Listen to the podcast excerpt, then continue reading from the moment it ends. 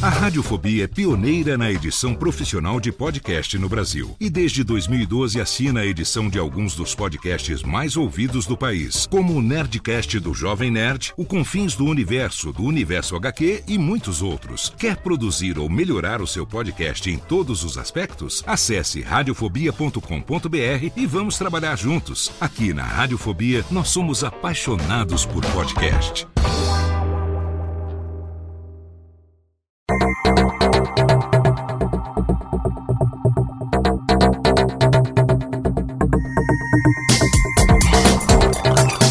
Técnica, alô Técnica, baixa trilha técnica, seja muito bem-vindo, esse é o episódio número 11 do Alô Técnica. Hoje nós vamos continuar a nossa série sobre os 7 P's do podcast, falando sobre pauta. Olá,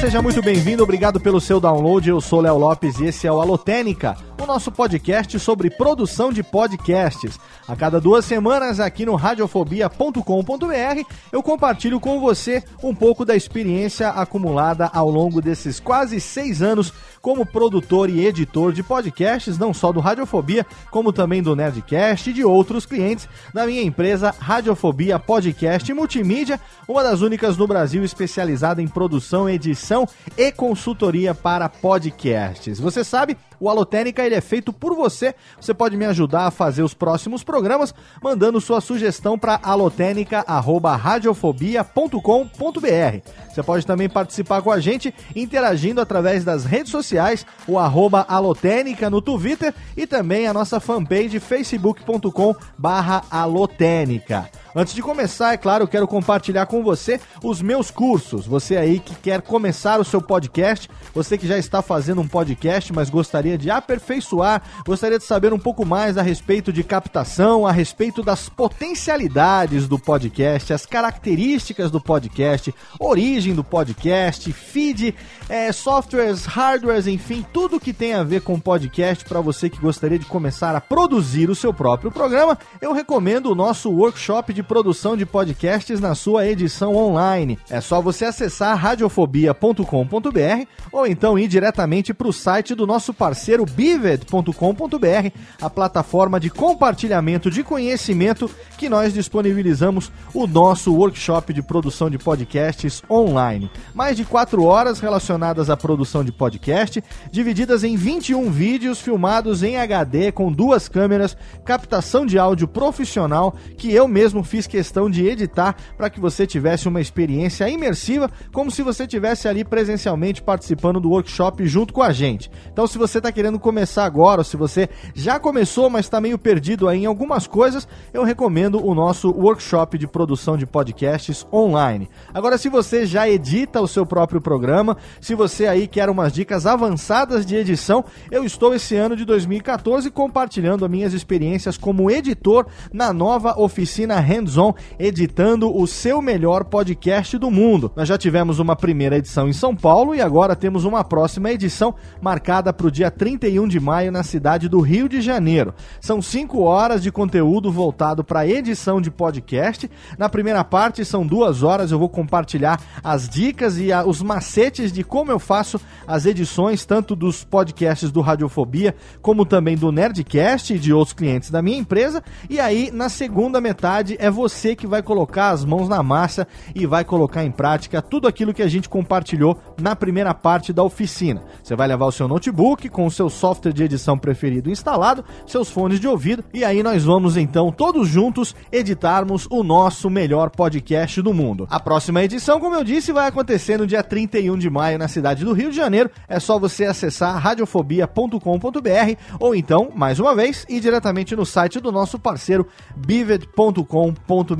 Se você quer conhecer um pouco mais sobre a podosfera brasileira, se você quer entender um pouco mais das características do podcast no Brasil, eu recomendo também o nosso livro Reflexões sobre o Podcast, um livro que foi lançado em janeiro desse ano na Campus Party pela Marzupial Editora, uma editora nacional do meu querido amigo Lúcio Luiz, que convidou mais nove amigos e somos dez coautores desse livro, o único livro do Brasil feito por podcasters e exclusivamente sobre podcast. Você pode adquirir adquirir o livro na sua versão física, ou você pode também comprar nas edições digitais, no formato e-book. Tem lá disponível para você poder ler no seu Kindle, no seu dispositivo preferido. É só você acessar agora radiofobia.com.br, clica lá no post desse programa e lá você vai para a página da Marzupial Editora. Tem todas as instruções sobre como você pode adquirir sua cópia de reflexões sobre o podcast. Belezinha? Então agora a técnica joga a vinhetinha pra gente poder entrar no tema de hoje. Alô, Técnica! Alô, Técnica! Alô, Técnica! Segue programação Técnica!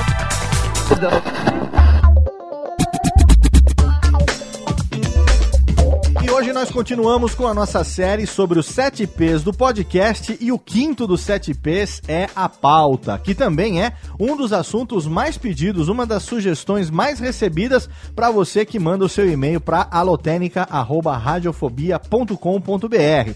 Muita gente pergunta a respeito da pauta, muita gente realmente parece que tem dúvida com relação à elaboração de uma boa pauta, ou como deve ser feito, ou as nossas dicas de como elaborar a pauta para gravar o seu podcast. E nós recebemos também, entre todos esses e-mails, o um e-mail do Cícero de Oliveira. Ele tem 28 anos, é estudante de farmácia no Rio de Janeiro e ouvinte de podcasts há pouco mais de 3 anos. E ele mandou um e-mail para a gente e disse o seguinte: Olá, Léo, atualmente ouvindo bons programas como Nerdcast, Radiofobia, 99 Vidas, entre outros, acabei me animando a fazer o meu próprio programa penso em fazer um de nicho sobre RPG e por já começar tarde dei a sorte de já existir podcasts que tratam sobre produção de podcast. Descobri o seu curso de produção de podcasts e pretendo fazer nas próximas semanas durante as férias da faculdade. Muito bom, Cícero, muito obrigado.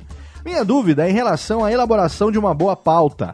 Apesar de eu saber que não existe uma fórmula mágica, mas de saber se teriam boas dicas de como elaborar uma boa pauta antes de distribuir aos participantes. Se aprofundo o assunto ou apenas dou ideias gerais e deixo que eles mesmos nas correções especifiquem o que querem falar. Um dos meus receios é que com uma pauta meio mal elaborada, o programa corra solto demais, entre aspas, e acabe perdendo o foco, como acontece em toda conversa entre amigos. Obrigado, Léo. Abraços e sucesso, Cícero Oliveira. Muito bem, Cícero, obrigado pelo seu e-mail, obrigado por perguntar a respeito da pauta. A gente aproveita então o seu e-mail para dar início ao assunto de hoje e a gente realmente tem é, várias maneiras de fazer a pauta, né? Eu costumo pensar na pauta sobre dois aspectos. Sobre o aspecto conceitual e sobre o aspecto físico, o aspecto é, prático da pauta, né? Com relação ao aspecto conceitual, eu diria que pauta é exatamente o tema principal do programa e é o conjunto de coisas que você pretende falar naquele programa, conceitualmente falando, né? Quais são as coisas que você vai falar naquele programa? Suponhamos que você vai fazer um programa a respeito de um personagem. Vamos pegar o Batman, por exemplo. A partir do momento que definiu que você vai falar sobre o Batman, você já tem o um mote, já tem o um norte da sua pauta. Então vou falar sobre o Batman. OK. Só que o Batman é um personagem amplo, é um personagem complexo, é um personagem que tem 75 anos de história e que tem todo um universo a respeito dele. Você vai falar sobre o Batman de maneira geral? Seu programa tem quanto tempo de duração? Tem meia hora? Uma hora? Então é muito provável que em meia hora, em uma hora, você não consiga abordar todos os aspectos relacionados ao Batman. Você vai ser impossível falar de 75 anos de Batman em uma hora de programa. Então o que, que você vai fazer? Você vai segmentar a sua pauta ou você vai falar de uma maneira geral a respeito do Batman e aí você vai pegar só as coisas que você considera mais interessantes para falar, por exemplo, a respeito dos próprios 75 anos do Batman, né? Então, o primeiro ponto é o ponto conceitual. A minha pauta, ela tem a ver com determinado assunto e agora eu preciso saber o que é que eu vou falar a respeito desse assunto. Alô, Técnica! Alô, Técnica! Alô, Técnica! Segue programação Técnica! O segundo aspecto é o aspecto físico, o aspecto prático da pauta. como é que eu vou elaborar essa pauta? Eu vou escrever uma pauta especificamente, eu vou criar um arquivo, eu vou criar um documento, um arquivo de texto, eu tenho um bloco de anotações onde eu vou escrever as coisas que eu quero, eu preciso fazer uma pesquisa para poder elaborar a minha pauta, ou meu nível de conhecimento a respeito daquele assunto, ele é grande o suficiente para que eu garanta uma pauta por mim mesmo, né? Hoje em dia, obviamente, com a internet, com os Wikipedias aí da vida e os Googles da vida, você tem uma fonte inesgotável de pesquisa fora os seus livros, as suas revistas, as suas bibliotecas, coisas que você eventualmente tenha para você falar a respeito daquilo que você quer. Você estudou, você vai falar sobre um assunto, engenharia, arquitetura, sei lá o que, então você tem conhecimento a respeito daquilo, ou, como muita gente faz também, você vai chamar um convidado para você então fazer uma espécie de entrevista e aí você vai tentar extrair a respeito desse assunto desse convidado, né? Então a primeira coisa que eu gostaria de deixar aqui separado, né, é o aspecto conceitual da pauta e o aspecto físico da pauta. E agora a gente vai abordar um pouco mais a fundo cada um desses dois aspectos. Alô, Técnica! Alô, Técnica! Alô, Técnica! Segue programação Técnica! Falando sobre o aspecto conceitual mais uma vez, você precisa pensar no seguinte: quem é que direciona o que vai acontecer no seu programa? O seu programa ele é seu e você tem os participantes que simplesmente seguem aquilo que você determina, é uma atração sua e você grava com seus amigos, ou é uma coisa conjunta aonde todo mundo participa da decisão de quais serão os assuntos abordados. Conceitualmente falando, né? Se você já tem uma ideia do que você vai falar e se você tem na sua cabeça exatamente aquilo que você quer, você já tem uma pauta pronta tá? Pelo conceito, você não precisa ter uma pauta física para você tê-la, apesar de que por pauta a gente remete a um, um texto escrito, né, um documento. Mas eu considero que, conceitualmente falando, se eu sei exatamente a respeito do que eu quero falar, se eu sou o host do meu programa, se eu fui o cara que teve a ideia e eu vou falar a respeito daquilo, e dentro da minha cabeça eu já tenho tudo, desde a abertura até o desenvolvimento e o fechamento do programa, e ao longo do programa eu vou interagir com os meus participantes, com os integrantes do meu programa, então, conceitualmente falando, eu já tenho uma pauta. Eu posso sim aí dar o segundo passo e ir para a parte física, a parte da materialização dessa pauta, da construção dessa pauta para que eu então vá compartilhar isso com os meus integrantes. Aí a gente entra num outro aspecto, né? Para você poder elaborar uma pauta física e para você escrever uma pauta efetivamente, existem algumas coisas que você deve levar em consideração. Primeiro, se você vai realmente se utilizar de texto para fazer isso, né? Por que, que eu digo isso? Porque você pode simplesmente fazer uma representação gráfica através de um fluxograma ou através de alguns tópicos daquilo que você quer falar. Né? Tem aqui um link no post, você vai ter aí acho que umas duas imagens no post para você poder linkar, que é uma pauta que o meu amigo Jurandir Filho fez por ocasião da Campus Party, se eu não me engano, foi no ano de 2012, quando eu, meu amigo Tato e Mauri, meus amigos Tato e Mauri lá do Ultra Geek, a gente deu uma palestra, foi no ano do Cubo Geek, né? E atrás tinha o palco de mídias sociais e nós demos uma, uma palestra a respeito de podcast. E nessa ocasião, a gente utilizou podcasts de cinema para comparar é, o como é que é possível falar a respeito do mesmo tema, tá? Do macro, do tema cinema, de formas totalmente diferentes. E aí a gente fez uma comparação entre a maneira de falar sobre cinema do Rapadura Cast, a maneira de falar sobre cinema do Pipoque Nankin e a maneira de falar sobre cinema dos amigos do Jurassic Cast, que são três programas que falam a respeito de cinema e de formas totalmente diferentes. E aí, para poder ilustrar nos slides como é que cada um produzia, como é que cada um fazia, e mostrar que é possível sim falar sobre o mesmo tema de forma diferente, eu lembro que eu pedi para os meus amigos que me mandassem exemplos das suas pautas e nós transformamos essas pautas em slides para a gente passar para a galera que estivesse ali assistindo a palestra. E aí eu falei, pô, Juras, a gente precisa de uma pauta aí do, do, do Rapadura Cast para a gente poder mostrar no slide como é que vai ser. Isso já dentro da Campus Party. Eu lembro que na ocasião ele abriu uma mochila, pegou um bloquinho e desse bloquinho ele sacou duas ou três folhas e falou: Toma, essa aqui é a pauta do programa que a gente acabou de gravar. Né? É um programa, acho que da série Duelo, do Rapadura Cast, que falava sobre um filme. É, eu não me lembro exatamente o título do filme, acho que é Os Homens que Não Amavam as Mulheres, ou Homens que Odiavam. Não sei, você vai saber aí qual é.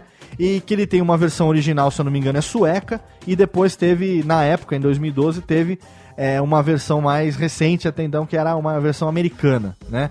E ele tem, então, acho que três páginas de um bloquinho amarelo que ele escreveu, ele rabiscou na hora comparando A com B, comparando isso com aquilo, né? Então, quer ver? Deixa eu até resgatar aqui para poder falar.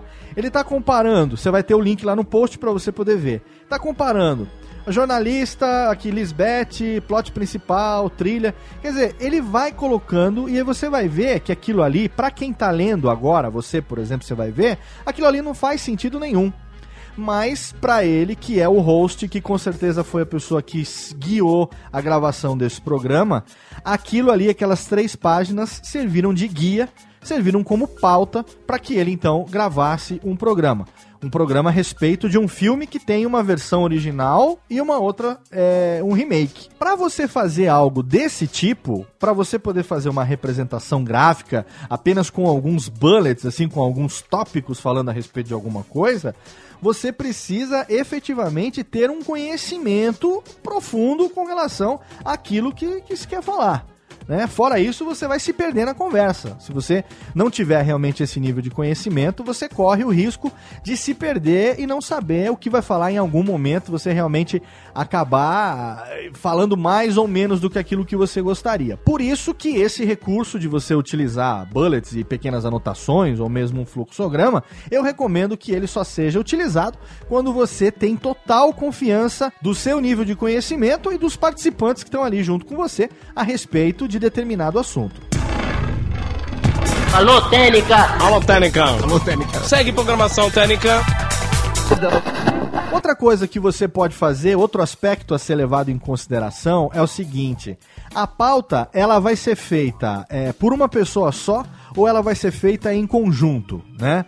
Cada vez mais os meus amigos podcasters que eu tenho contato, eu vejo que são feitas pautas colaborativas. Um recurso que a gente usa muito é alguém abre um documento no, no, Google Docs, lá no Google Drive, e aí compartilha aquilo com os integrantes e cada um vai lá e vai escrevendo um pouco a respeito é, daquele assunto. No caso, por exemplo, é, do Radiofobia Classics. Radiofobia Classics é um programa, se você não conhece ainda, recomendo que você vá lá conhecer. É um dos meus podcasts que eu apresento junto com a minha querida amiga Delícia Daniela Monteiro.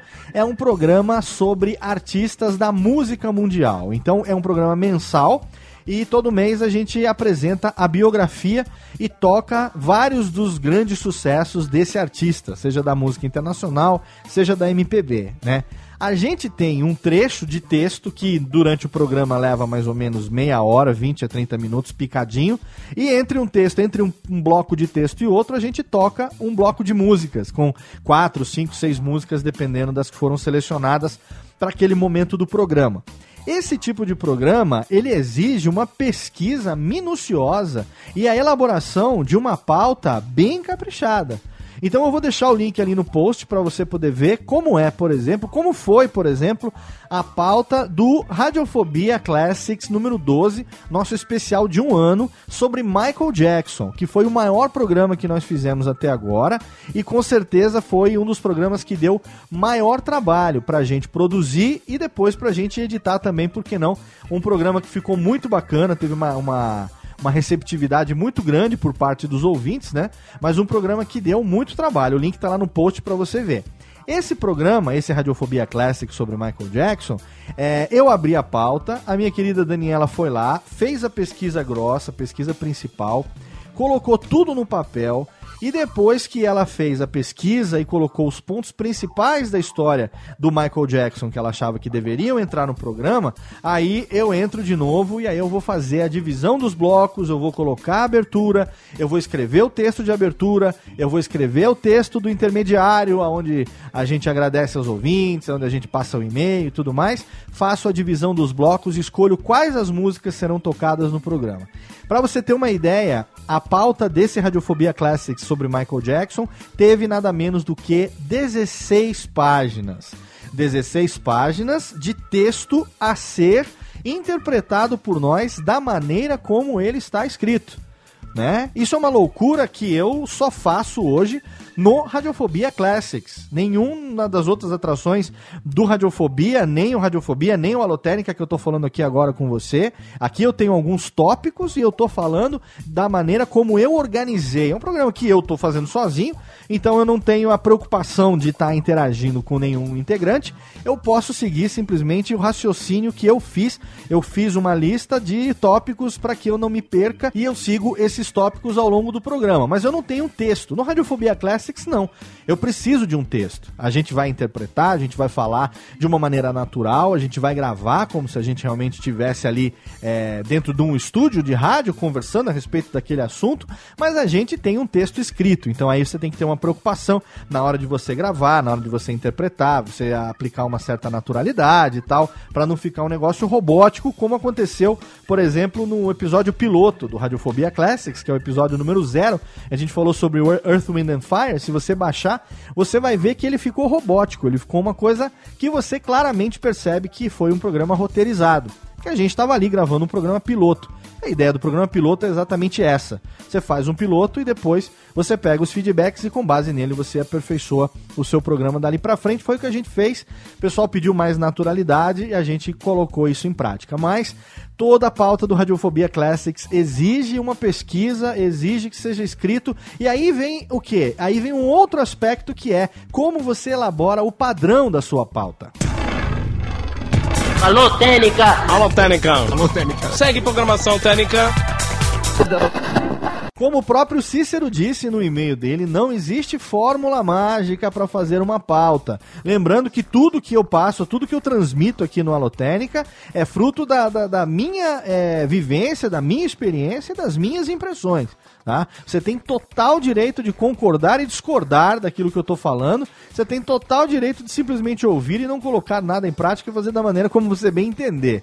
Aqui, podcast é uma das poucas coisas nesse mundo que não existe regras. As únicas regras que existem são das pessoas que gostam de cagar regras e se colocar como sendo as donas do universo. Não é o meu caso. Estou aqui compartilhando aquilo que eu faço com você. Se aquilo que eu faço você acha que vai ser útil para poder, enfim, contribuir um pouco com aquilo que você faz, eu ficarei muito feliz de estar dando essa contribuição.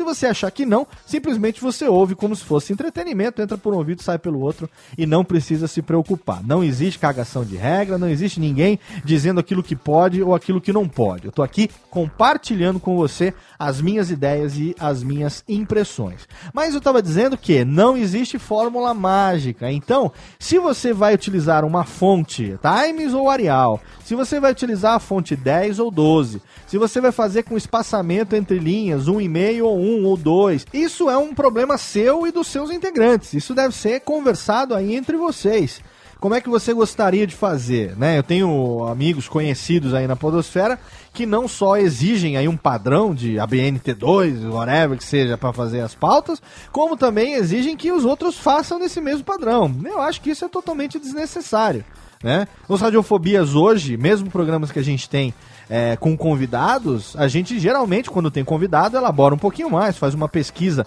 quando é uma entrevista, né, faz uma pesquisa um pouco mais detalhada a respeito da vida da pessoa, trabalhos que a pessoa desenvolveu e tal, coisas mais interessantes para você poder puxar, para você poder ter assunto, até porque o programa ele é feito ao vivo, ele não vai ser editado depois, então a gente tem que garantir que tudo aquilo que a gente quer falar sobre a pessoa entre naquele tempo do programa ali, que tem mais ou menos uma hora e meia, uma hora e quarenta de gravação, e o resultado final, com bloco de recados e blocos musicais, fica com mais ou menos duas horas, que é a média do Radiofobia, que é um podcast quinzenal. Cada duas semanas você tem o Radiofobia na timeline normal do programa.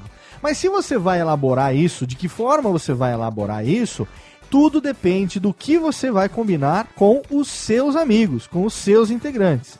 Depende de você sentar com seus integrantes, né, com o pessoal, conversar e falar assim, gente, e aí, como é que nós vamos fazer? Estamos começando a elaborar o programa agora, vamos pensar em vários aspectos da produção. Eu fiz lá o workshop de produção do Léo, ouvi também lá a, o Alotênica, os 7 P's do podcast, os 10 pontos para você levar em conta ao produzir o podcast e tal. Eu gostaria de seguir isso para poder facilitar o nosso roteiro de produção do programa. Chegou a hora de definir a nossa pauta. E aí, como é que nós vamos fazer?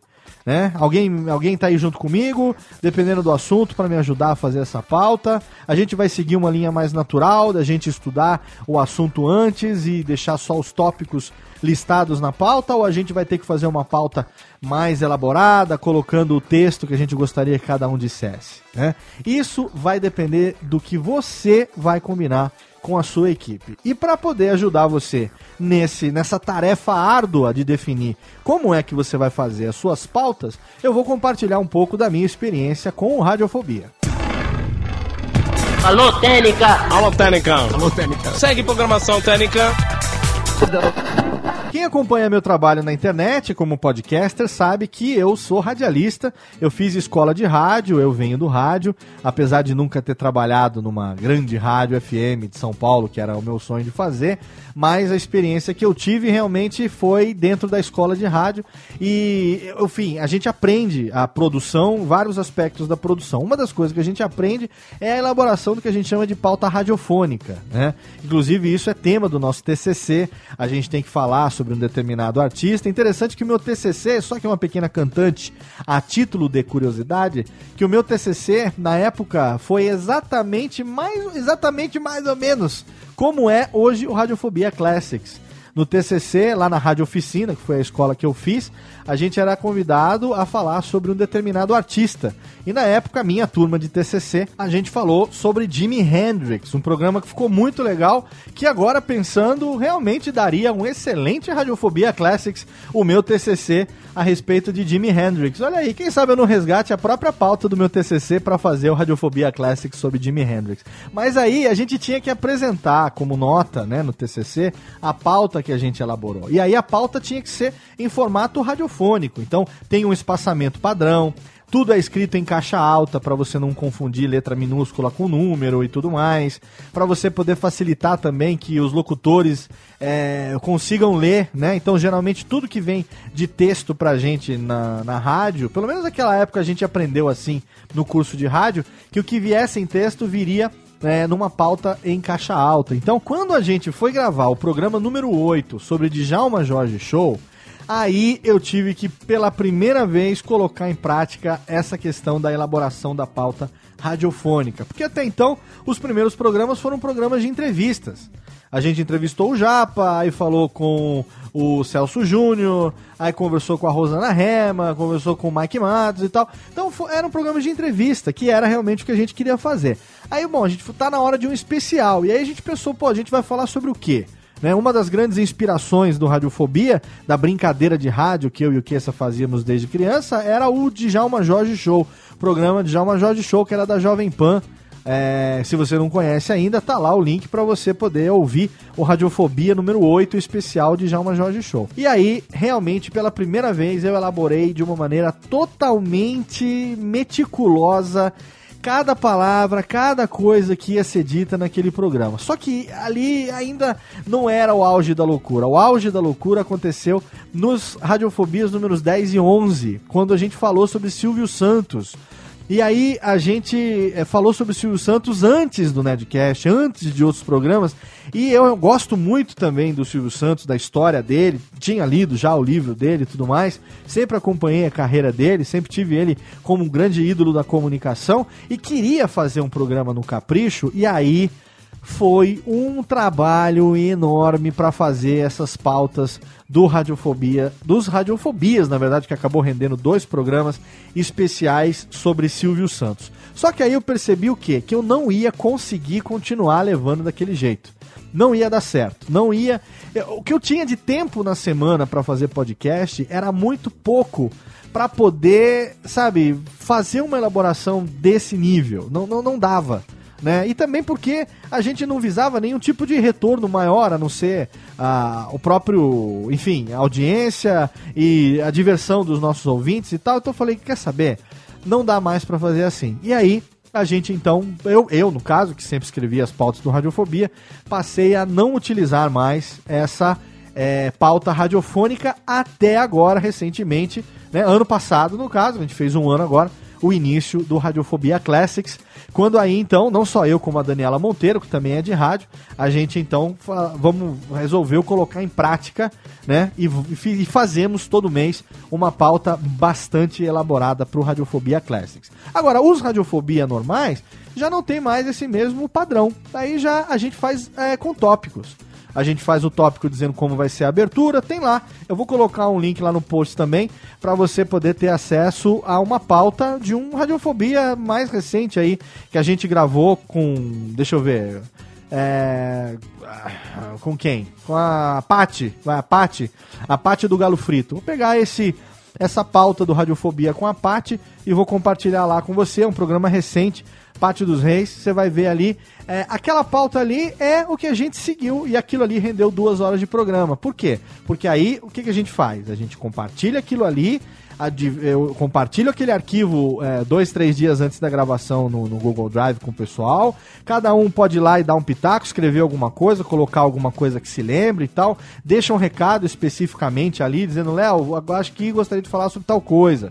E a gente responde na própria pauta. Beleza, então. Aí durante a gravação a gente puxa, tipo Vitinho. Vitinho, puxa então aquele assunto que você colocou na pauta. E aí no chat do Skype Vitinho vai lá no meio do papo e puxa aquele papo ali e tal. Então a pauta hoje ela serve pra gente como guia. A gente estuda a respeito daquilo que a gente vai falar. Claro que o Radiofobia tem essa vantagem por ser um programa de entrevistas.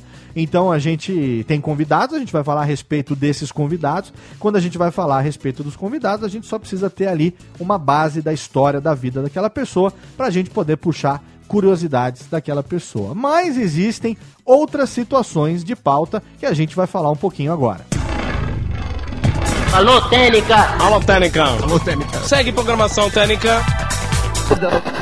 Dependendo do tipo do programa que você vai fazer, dependendo do assunto que você fala, não tem como você fugir uma pauta tecnicamente elaborada. E aí, ninguém melhor do que você, que é o dono do programa, você que criou a sua atração, para dizer exatamente que tipo de pauta você precisa, que tipo de informação você precisa para que os seus integrantes possam interagir com você ao longo do programa, né? Então, assim, você percebe que não existe uma fórmula mágica existe sim uma recomendação, mesmo que você tenha, né, como conceito, conceitualmente falando, mais uma vez, a ideia de que a pauta é a ideia principal do que vai ser dito naquele programa, eu não recomendo que você ligue o REC, né, que você comece a gravar sem que antes você tenha compartilhado isso minimamente com seus integrantes e que vocês tenham alinhado um pouco a respeito daquilo que vai ser dito.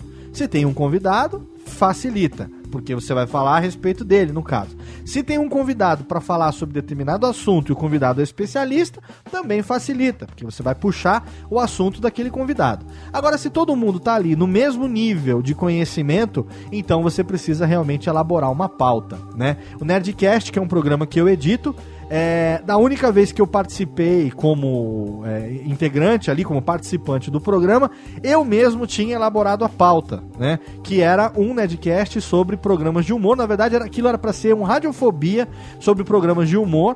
E naquela semana, o Jovem Nerd e o Azaghal tiveram um problema lá com a pauta. Ao invés de eles virem gravar comigo Radiofobia sobre isso, eu peguei e cedi a pauta para eles. E aí a gente acabou gravando um Nerdcast a respeito disso.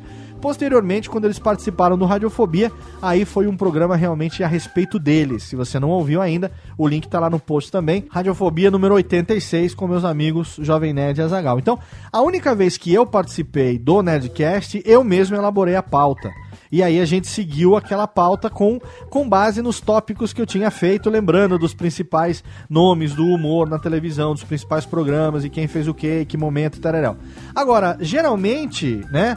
É, os convidados lá, os Nedcasters, tem aí um grupo aí de 10, 15, 12, sei lá quantas pessoas que fazem parte do elenco do Nedcast.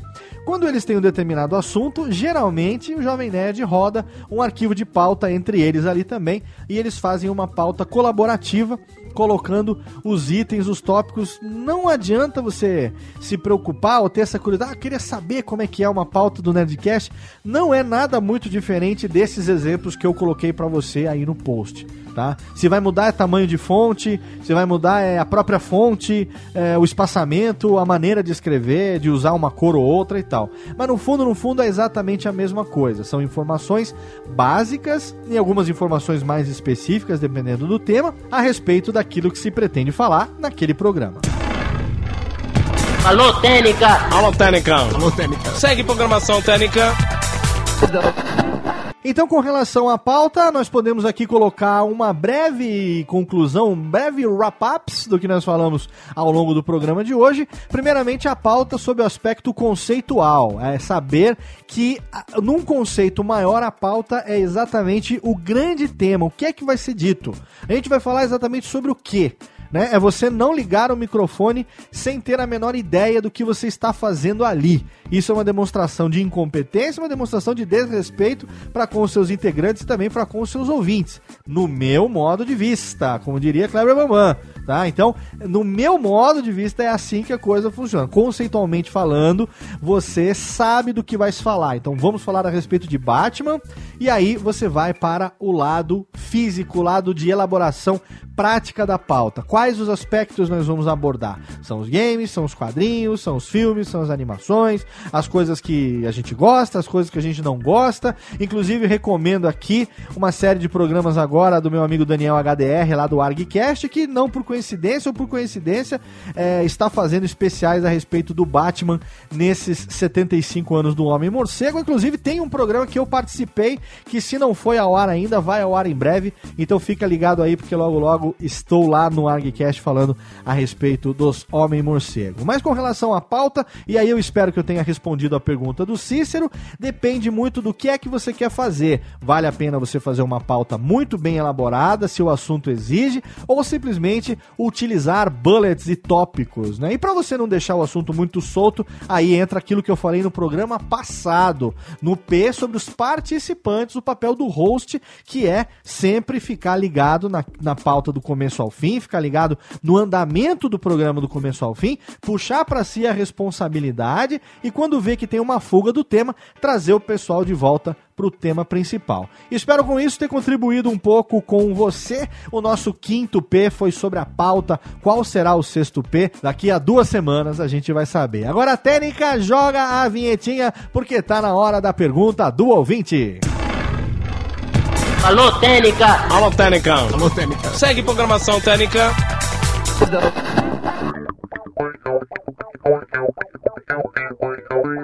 E hoje nós separamos aqui duas perguntas para nossa sessão de perguntas do ouvinte. A primeira vem do Silas Contaifer, ou Contaifer. Agora você me pegou na pronúncia, hein, Silas? Carioca que mora em Brasília, tem quase 25 anos e trabalha com geoprocessamento na área ambiental. Muito bem. Ô Silas, você é parente do Wirlen Contaifer? É um grande dublador, um amigo nosso lá do Rio de Janeiro?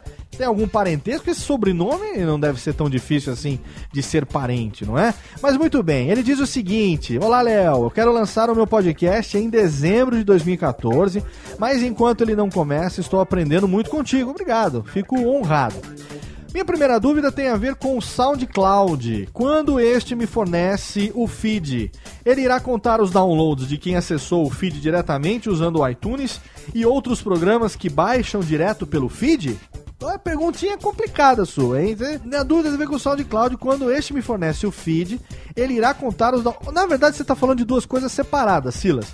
É, uma coisa é o, o, sistema de métrica que o SoundCloud tem internamente. Outra coisa é o feed, né? Eu não conheço direito o SoundCloud, até porque eu fiz uma pesquisa para usar o SoundCloud para o Radiofobia e eu desisti quando eu soube que o SoundCloud ele tem uma incompatibilidade com o podcast, exatamente por essa questão do feed. Tem uma limitação, tem uma questão de é, é, filtro de direitos, né? Ele, ele é mais como se fosse um YouTube de música do que propriamente um, um host de armazenamento de podcasts. Então, se você ainda tiver aí a opção entre usar ou não usar o SoundCloud, eu recomendo que você não use o SoundCloud. Mas se você já está no SoundCloud, então você saiba que cada clique que for feito no seu programa, isso é padrão para todo serviço, cada clique que for feito no seu programa, seja ele via feed, ou seja ele é, via iTunes ou via SoundCloud e tal, ele vai contar sim como um acesso. Agora, eu não sei como é que o SoundCloud lida com isso, né? Então aí você precisaria entrar lá na, na, na, na no FAQ, né? No Frequently Asked Questions, nas perguntas mais frequentes ali do SoundCloud e, enfim, buscar exatamente a resposta para isso. Acredito que sim, mas você vai precisar saber exatamente a respeito do que o SoundCloud fala sobre a métrica com relação ao iTunes, né?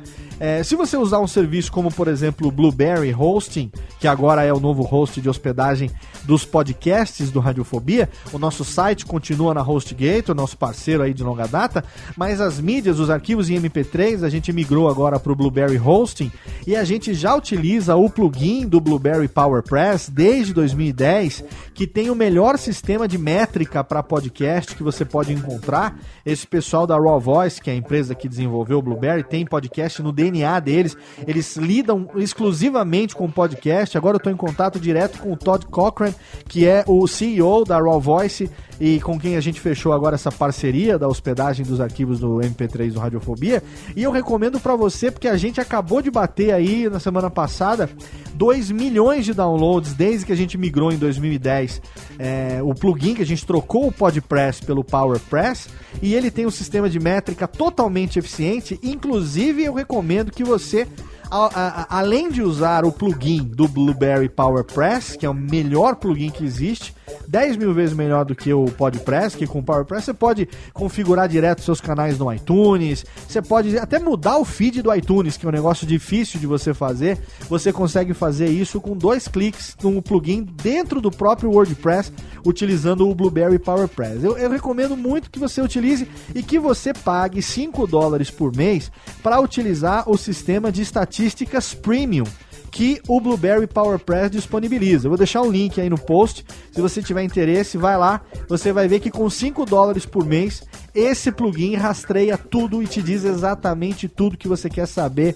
Inclusive, você pode dar o refresh ali a cada 10, 15 minutos e ele vai dizer para você exatamente a quantidade de downloads que aquele programa teve exatamente naquele momento, quem veio de onde, qual navegador, geolocalização, enfim, eu recomendo fortemente. Se você puder começar a não ir para o SoundCloud, até porque o SoundCloud, para você ter um negócio lá decente, você vai ter que pagar 15 dólares por mês para poder utilizar o serviço é, Ultimate do SoundCloud, que é um serviço sem limites. Por esse mesmo preço, você fecha um plano no Blueberry Hosting que se renova mensalmente e lá você vai ter integração direta com o PowerPress. Então, eu estou sim recomendando fortemente que você utilize o Blueberry. Não só o Blueberry Hosting, como também o Blueberry PowerPress para você utilizar o seu plugin no WordPress. E aí ele também faz a pergunta aqui sobre o gravador Zoom H4n. Gostaria que tivesse um programa que falasse sobre o mesmo. Muito bem, meu querido Silas, em breve aguarde porque teremos sim um Alotênica especificamente para falar sobre o Zoom H4n que eu tenho é meu companheiro aqui inseparável de todas as gravações. Valeu? Obrigado pelo seu e-mail. Alô, Técnica! Alô, Técnica! Alô, Técnica! Segue programação Técnica! O segundo e-mail é do Júlio César, ele é estudante, tem 22 anos e mora em Fortaleza, no Ceará. Ele diz o seguinte: Fala, grande Léo. Sou ouvinte de podcasts há um ano e acompanho seu fenomenal trabalho com cara de rádio. A Lotênica me fez ficar ainda mais fã. Valeu, Júlio. Obrigado mesmo, cara. Minhas dúvidas são as seguintes, e ele aponta três dúvidas aqui. Vamos, vamos responder cada uma delas. Primeira, antes do mixer USB, você usava microfone USB? Não, nunca usei microfone USB. Eu sempre usei uma mesinha, uma Xenix 502, que era uma mesinha analógica, nem era USB.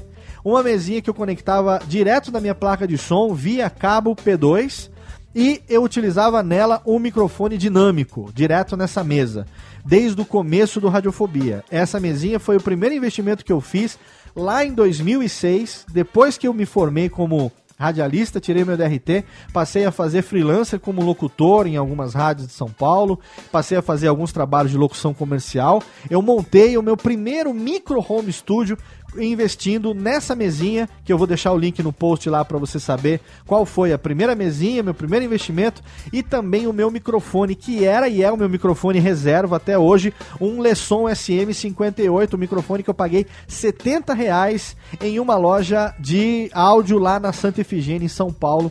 E eu paguei 200 e pouco da mesinha de som. Então foi o meu primeiro investimento.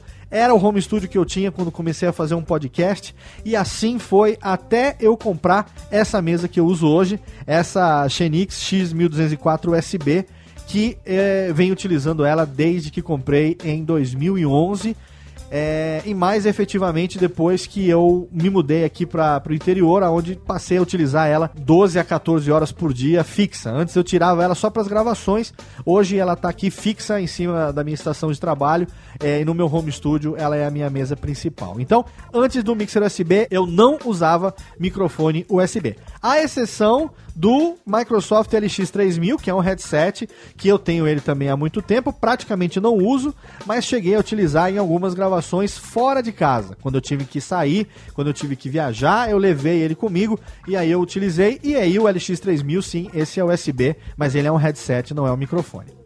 Segunda pergunta: vale a pena comprar equipamento usado? Não, não vale a pena. Não vale a pena usar equipamento usado é, por dois aspectos. Primeiro, que a diferença de preço entre o equipamento usado e o equipamento novo não é tão grande. Logicamente que o equipamento novo é um pouco mais caro, mas você vai ter ali, aí o segundo aspecto, a segurança de que é um equipamento que não é mascarado.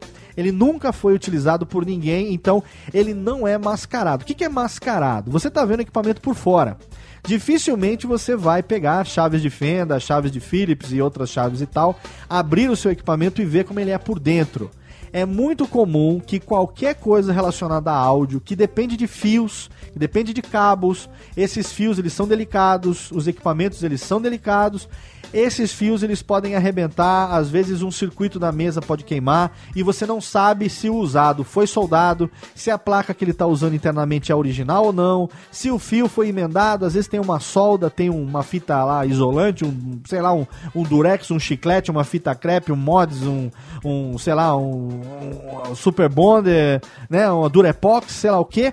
E aí você vai estar tá pagando mais barato, pouca coisa mais barato pela insegurança de saber se aquele equipamento realmente é novo ou não. Então, não compensa comprar equipamento usado, tendo em vista que a diferença de preço entre usado e novo não é tão grande e o equipamento novo é uma certeza que você tem que ele vai ter o seu uso e ele nunca foi violado por ninguém. E a terceira pergunta: qual o grau de importância da acústica do local de gravação? Com relação a isso, não sei se você ouviu ou não, mas a gente gravou o Alotênica número 4, onde eu disse a respeito de como escolher o ambiente ideal para suas gravações.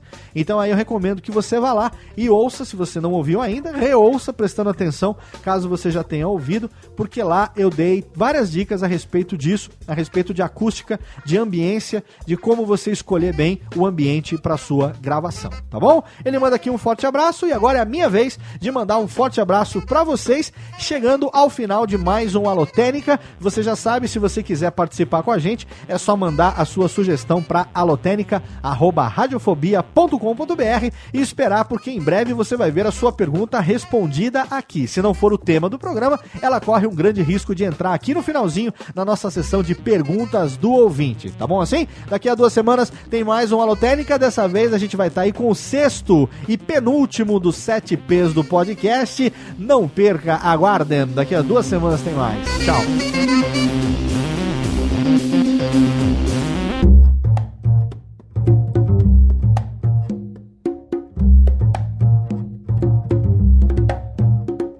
Este podcast foi produzido por Radiofobia, podcast e multimídia.